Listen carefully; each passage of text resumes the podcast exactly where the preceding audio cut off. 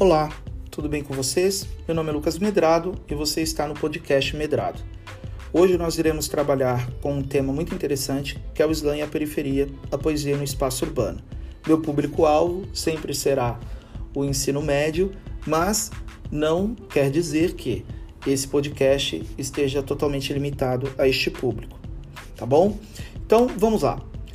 O que é o slam? O slam é um movimento, né, enquanto prática social, que aparece nos Estados Unidos por volta de 1980 e que traz consigo, dentro da sua estrutura, um movimento que trabalha com o esporte de poesias faladas naquele primeiro momento.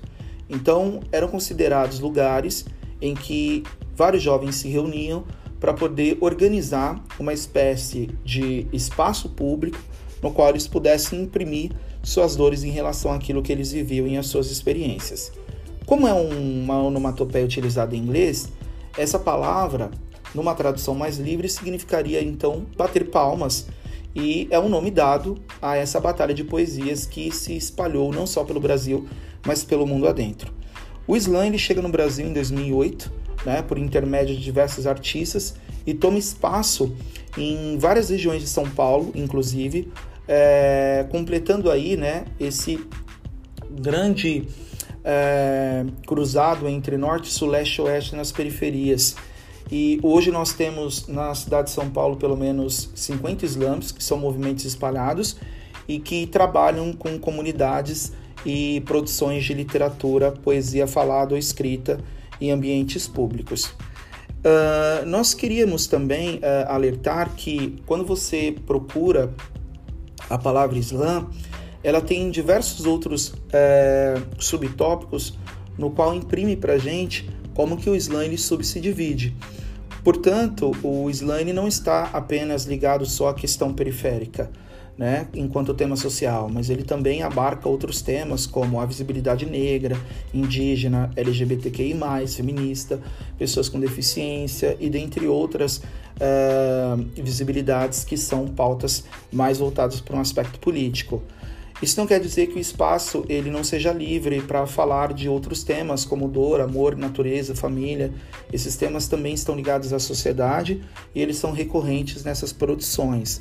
Nós temos aí uma experiência interessante de um podcast que foi produzido pela Folha de São Paulo de uma moça com o pseudônimo Kimani e que ela é uma produtora de slam e ela utiliza esse produ produzir poético como instrumento de fortalecimento de uma identidade, né? não só individual, mas como coletiva, como mulher preta, moradora de periferia no extremo sul do Grajaú, cidade de São Paulo, capital, e que tem toda uma produção que traz à tona as experiências de quem mora nas periferias, que são lugares tão afetados pela vulnerabilidade social e muitas vezes desassistidos pelo Estado. Portanto, o Islã ele não é apenas um, um, um, espaço literário de produção de palavras soltas, né? Ele é um movimento social, ele imprime e, e, e desenvolve né, a produção do poeta, mas ele também é uma militância engajada. Em que sentido? No sentido de uma construção de uma literatura que recupera, que traz, que imprime experiências é, desses lugares, né, dessas periferias. Inclusive, há uma, uma matéria de uma antropóloga muito famosa na, na, na área da literatura, que é a Michelle Petit, em que em 2017 ela chega também a levantar essa questão de que o Islã ele é uma construção de literatura que recupera os danos psíquicos, né? Você tem muitos jovens que se envolveram com drogas, mas que são bons na rima e que encontraram uma saída é, das drogas se valendo da produção literária. Portanto, é, acreditamos que é, essa autoria de poetas que trabalham né, na construção de textos do Islã funciona assim como instrumento de fortalecimento de uma identidade tanto individual como coletiva.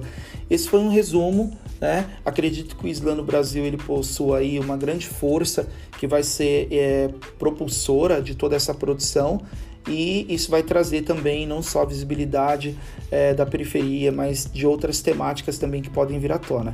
Esse foi o podcast Islã e Periferia Poesia no Espaço Urbano e deixo aqui o meu recado de agradecimento para quem nos vemos em um outro episódio. Obrigado.